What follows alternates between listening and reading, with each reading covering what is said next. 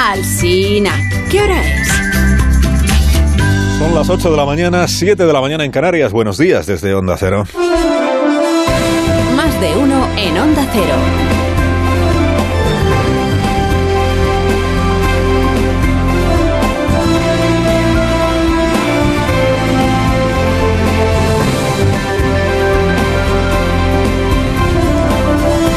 Bienvenidos a una nueva mañana de radio. Estamos estrenando el 10 de noviembre, el 11 de noviembre, perdón, del año eh, 2022, 11 del 11. Mire, cosas que pasan. Cuando anoche en la entrevista de la sexta empezó a contar el presidente Sánchez que va a promover la supresión del delito de sedición, se escucharon de fondo eh, sirenas de policía. El compromiso que eh, explicité en mi discurso de investidura y que posteriormente en muchísimas ocasiones ustedes me han planteado, los medios de comunicación, es que tenemos que modernizar, que tenemos que homologar el Código Penal en lo que respecta al delito de sedición a las principales democracias Fíjate, europeas. Fue empezar a contar lo de la sedición y las sirenas empezaron. Bueno, el objetivo de la entrevista de anoche era que Pedro Sánchez anunciara esto. O sea, dio la entrevista para esto. Eh, que anunciara que la urgencia con la que esta misma mañana el Grupo Parlamentario Socialista va a promover en el Congreso la reforma del Código Penal para que la palabra sedición sea erradicada del código, para que el delito de sedición o el capítulo completo dedicado a la sedición desaparezca del Código Penal. penal.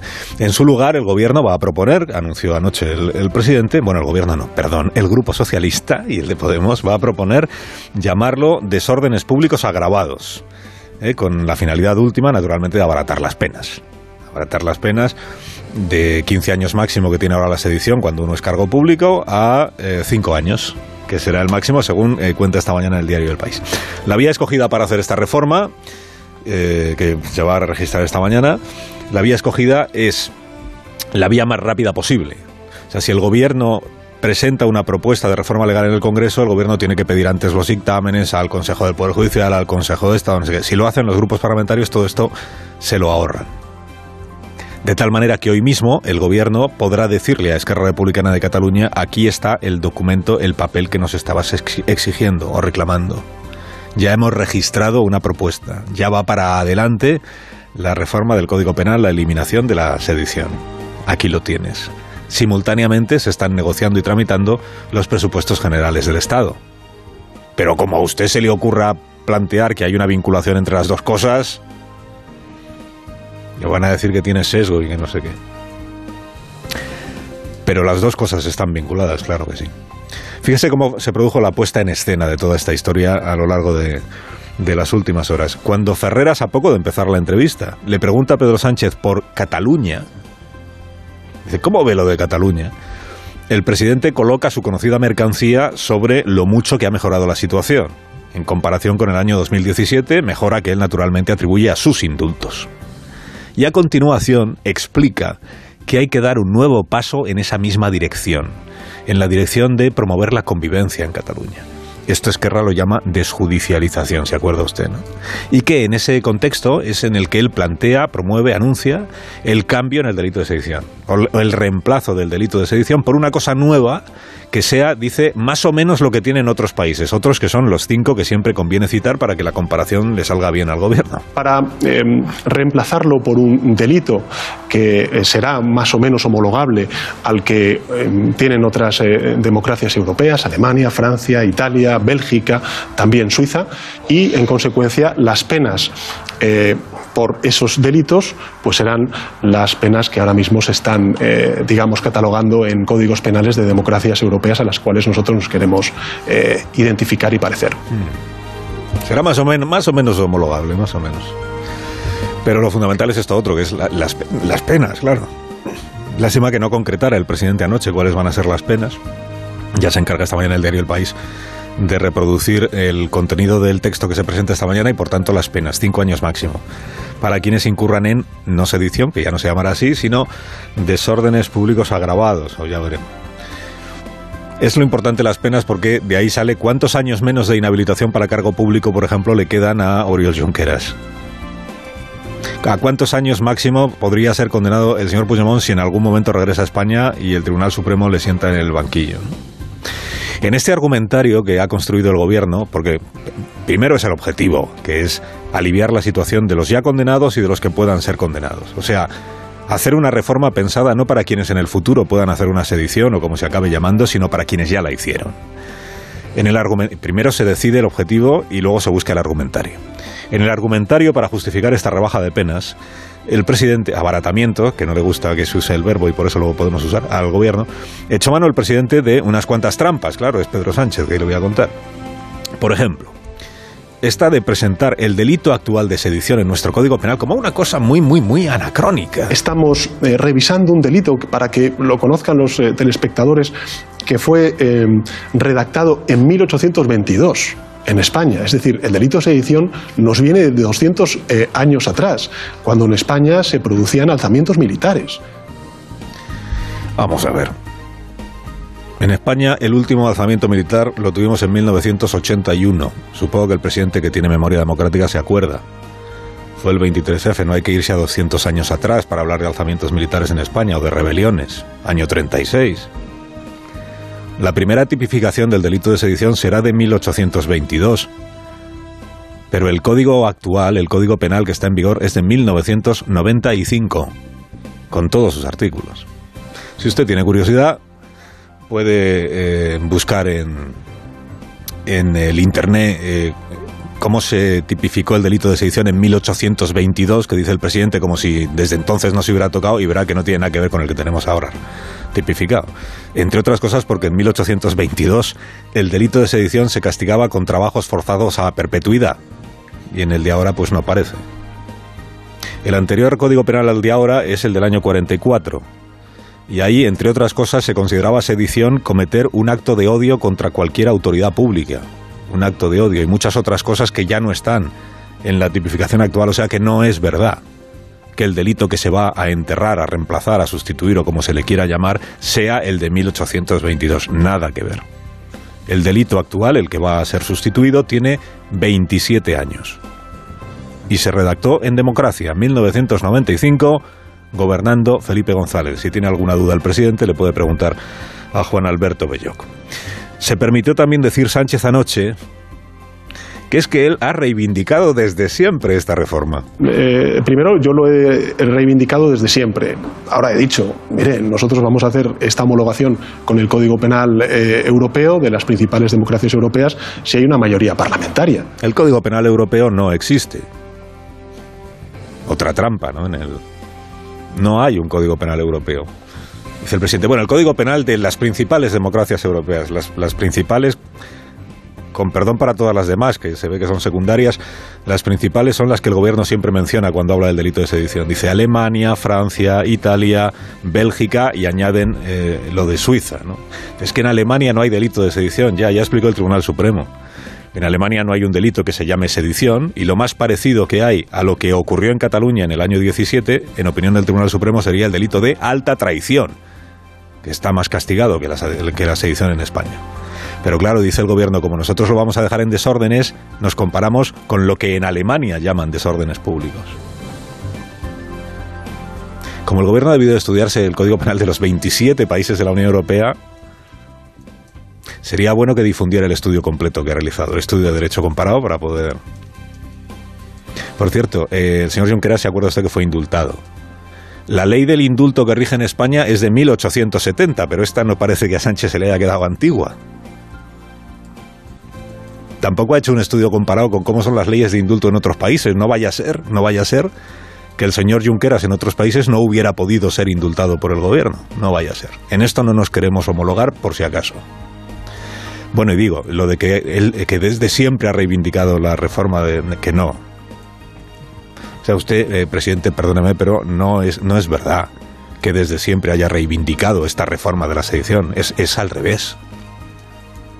Cuando se produjeron los hechos de 2017, entrevista en espejo público el año siguiente, que es cuando usted llegó al gobierno en el 18, usted lo que sostenía es que lo que había ocurrido en Cataluña, lo que habían hecho Puigdemont, Junqueras y los demás, era una rebelión como un piano, si se permite la expresión coloquial. Usted lo que defendía era que había que reformular o reescribir el delito de rebelión para que quedara claro que lo que, se, lo que se había producido en Cataluña era una rebelión. Cuando estábamos en aquel debate jurídico sobre si era rebelión o sedición, ¿se acuerda usted? Y usted sostenía que era una rebelión, más castigada que la sedición. Y que la reforma tenía que ir en esa dirección y en ese sentido. Dejar claro que eso era una rebelión, aunque no hubiera habido armas ni uniformes. ¿Se acuerda? No, ¿qué se va a acordar? Esa era la actualización del Código Penal que defendía hace cinco años. Cinco años después, oiga, es un cambio de criterio, eh, pues defiende justo lo contrario. Trampas, trampas, trampas, trampas. Y más trampas. Eh, hoy el Grupo Socialista va a fingir que es el Grupo Socialista el que ha elaborado esta propuesta de reforma del Código Penal. No es verdad, la elabora el Gobierno. Hoy el portavoz del Grupo Socialista, Pachi López, va a hacer ver que él es el autor. si es que Pachi López estuvo aquí el martes. El martes y no tenía la menor idea de qué reforma se iba a hacer sobre la sedición ni cuándo. Eh, redifusión de este pasaje del martes. ¿Tienen ya redactada la propuesta para la reforma del delito de sedición que parece que les quema ahora las manos? No, a nosotros no nos quema nada. No, no, igual les quema a otros o lo utilizan otros para que intentar quemarnos. Pero que no, hay una eh, propuesta ya redactada, por saber un poco el calendario pues que se maneja. No la hay. Lo interesante es que abramos el espacio para el debate, porque además yo creo que hay cuestiones en las que debe participar también la oposición. Martes. ¿Tienen ustedes ya redactada la propuesta? No, no, no, no, no, no, es, no la hay. Porque es verdad que no, claro. Es verdad que Pachi López no la tiene redactada porque no la ha hecho él. Y que no estaba enterado de que se iba a anunciar esto ayer. El martes, no, no, no, no nos quema las manos, que vamos a tener prisa. El jueves por la noche, Pedro Sánchez, mañana mismo. ¿Qué ha pasado entre una cosa y otra? Pista. Esquerra Republicana está muy satisfecha de lo que se anunció anoche. Hoy Per Aragonés a las 9 de la mañana va a hacer una declaración eh, institucional en el Palau de la Generalitat. Pronóstico. Eh, per Aragonés dirá, no, nosotros lo que sostenemos es que tiene que haber una amnistía porque no cometieron ningún delito. Oye, pero esto de la desjudicialización no nos incomoda. Va en la buena dirección, demuestra que es útil la posición de Esquerra Republicana de Cataluña, no como la de Junts, que no consiguen nada. Nosotros hemos conseguido esto pronóstico. ¿eh? Luego a las nueve veremos si sale o no sale. O sea, es que Republicana ya tiene no una declaración del gobierno diciendo promoveremos la... No, no. Hoy, desde hoy tiene un papel. Un documento en el registro del Congreso de los Diputados. En la línea que ellos querían naturalmente. Que permitirá en el futuro que Oriol Junqueras vea rebajado su periodo de inhabilitación y que en el caso de que el señor Puigdemont alguna vez regrese, sea condenado como mucho a cinco años de... Bueno, sea condenado, y si Sánchez sigue en el gobierno, indultados. Se duele la ministra portavoz Isabel Rodríguez de que el trabajo sin descanso que realiza el gobierno no llegue a ser conocido por la ciudadanía. Me quedo con la sensación de que tal vez alguna de esa información que realmente es valiosa y de servicio público no ha llegado a la ciudadanía. Y por eso luego al final detectamos en estudios demoscópicos que no se conoce la acción de gobierno. para que luego digan que el gobierno no hace autocrítica. ¿eh? La ministra encargada de informar al país cada martes de los acuerdos del Consejo de Ministros admite que no logra su objetivo, que es que la gente se entere de lo que hacen. Si se hubiera quedado ahí, hoy ni siquiera estaríamos escuchando este pasaje, pero dio un pequeño paso más la ministra y sugirió una idea. Igual que tenemos un espacio para el tiempo, para saber si va a llover, si no va a llover, cómo va a amanecer, creo que ante la necesidad de que la ciudadanía acceda con veracidad a esta información, tendríamos que reservar un espacio de información pública en cada informativo y así conseguiríamos que además del total de actualidad eh, tuviéramos esa información pues para los becados, eh, para las familias con los recibos de la luz, eh, para las hipotecas, en definitiva para lo que es la preocupación del día a día de la ciudadanía, aquella que consigamos que se aproxime a la información con un interés no, no, sesgado previamente. Un espacio como el del tiempo, ¿eh? Brasero calienta que sales a informar. Bueno, todos los informativos que yo conozco han recogido las medidas que el gobierno ha ido aprobando sobre las becas, sobre los recibos de la luz, de las hipotecas no, porque todavía no está nada aprobado que yo conozca, pero otra cosa es que los programas de actualidad tengan que ser el BOE, que no parece. Pero tiene razón la ministra, tiene razón en que de todo lo que ella predica los martes en el Consejo de Ministros, en la rueda de prensa, los medios lo que más reproducimos son sus posiciones sobre polémicas políticas. Es, es verdad, es un hecho. Y es una circunstancia que ella, ella misma alimenta. Ella misma alimenta porque es disciplinada y porque se ocupa en las ruedas de prensa de soltar frases que han sido fabricadas antes por el Departamento de Persuasión de la Moncloa para que sean reproducidas por los medios de comunicación. El argumentario, en fin, lo vamos a descubrir el océano a estas alturas. Pero bueno, en mi afán por colaborar con el gobierno a la difusión de su encomiable labor semanal, eh, le hago llegar estas propuestas muy rápido. Mire, ayudaría, ministra, si el gobierno en sus comparecencias ofreciera información y no consignas. ¿eh? O sea, empezara por sacudirse él el sesgo indiscutible que imprime a todo lo que hace. Ayudaría, ministra, si el gobierno renunciara a convertir la rueda de prensa del Consejo de Ministros en una plataforma para hacer mítines en favor del gobierno y en contra de Feijo. Ayudaría, eh, ministra, si al gobierno cuando se le pregunta por su gestión respondiera.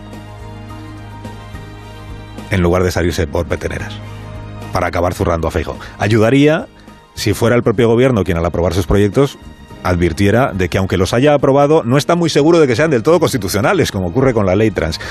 Ayudaría si el gobierno dejara de considerar servicio público toda la chatarra argumentativa esta que fabrica en el laboratorio de, marketing y admitiera que buena parte de su esfuerzo lo dedica no a gobernar sino a hacerse propaganda. Y ayudaría, en fin, si el gobierno también admitiera que le encanta, le encanta chapotear en el barro de las polémicas diarias en lugar de fingirse ahora incómodo y disgustado, porque las disfruta. Si solo hay que ver las caras de algunos ministros cuando opinan sobre lo que hace o deja de hacer Díaz Ayuso, lo disfrutan.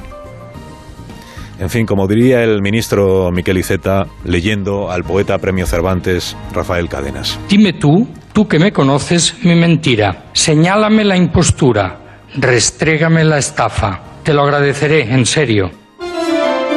Carlos Alsina, en Onda Cero.